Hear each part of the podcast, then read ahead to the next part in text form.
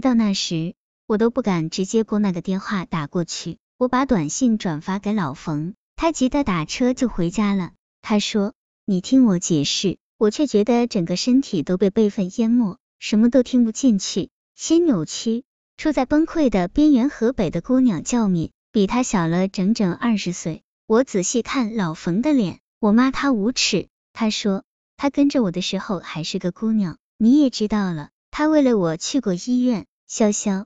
无论如何，我是不能主动说分手的，否则人家会崩溃的。我歇斯底里的跟他闹，我骂他，我要打电话去质问敏。老冯却说，在和我认识之前，他们就在一起了。他太年轻了，我根本没想过跟他一起过。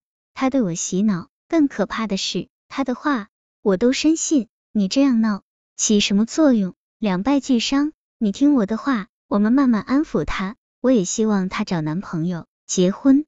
你想想，如果我不想跟你过，我干嘛介绍家人与你认识？我干嘛买房子装修？我打算跟你结婚的。想想这两三年，我心里经历了多少挣扎，选择和老冯在一起，说要放弃，我不甘心，也没有脸面。我被他的概念灌输蒙蔽了心灵，我甚至愿意尝试一下跟他一起，给你时间。希望她快点找到男朋友，如果有必要的话，我们可以给她一些钱或者补偿。当敏发现我的存在，一次次地打电话给我，质问我是谁，我居然慌乱的挂电话，或者死不承认，说不认识老冯。后来他在电话里对我破口大骂，他说我才是第三者，有时候把我骂急了，我也对着他骂，什么难听的话都说。每次对骂之后。我是彻底的疲惫和痛苦，我一个人躲在卫生间里哭，可以哭整整一个下午。我终于感受到自己处在崩溃的边缘。我在老冯面前乖乖听话，听他给我讲道理，安抚我。而当他一离开，去了外地，我就疑神疑鬼，开始猜忌，然后疯了一样打电话发短信给他，骂他是个骗子，骂他无耻。两个不同状态的我，要把自己折磨疯了。去年冬天。下好大的雪，我的心就跟那季节一样冷。我躺在床上，用老冯的刀片割了自己的手腕，居然一点都不疼。我在哭泣中睡着了。当我醒来，发现手腕上的血已经凝固。我跑到卫生间，用热水泡，血又开始流。我的心里舒服了。再次醒来是在医院，我悲哀的发现，我还是没有死。老冯守在我身边，一个劲的抽烟。他说。你这是何苦呢？何苦呢？是报应，得不到真幸福。老冯一出差，我就恐惧。他说的地点我不信，他说的应酬我也不信。当我拨通他的电话，特别是晚上，他不接。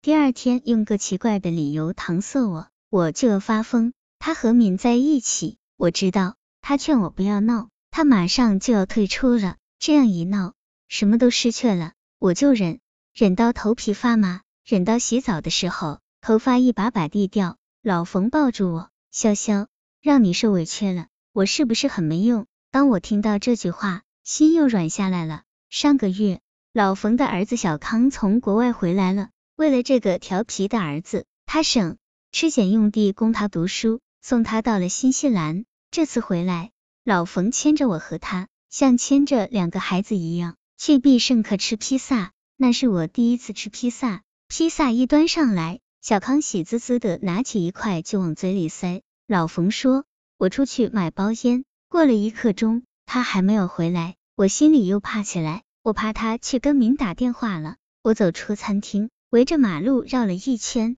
在远处一个小面摊上看见老冯，他在干什么？他在吃两块钱一碗的凉面。我把他拉回来，坐在披萨面前。他说：“你们吃，我不饿。”我的眼泪开始簌簌的掉。这个宁愿花钱宠我和他儿子的男人，我怎么能不相信他是爱我的呢？平时老冯要出门，都是大几千地把钱放在家里。他其实是个对自己很省的人，但为了我，他没有小气过。我想，除了敏的存在，我找不到放弃老冯的理由。但是他那种不抛弃不放弃的原则，让我伤透了心。我一定是得了报应了。当初我离开阿贵，就是因为背叛，而如今，我以为放下过去就能获得幸福的时候，老天爷给我开了个玩笑，我没有资格获得真正的爱情，我也在接受背叛的炼狱，这难道是我应得的吗？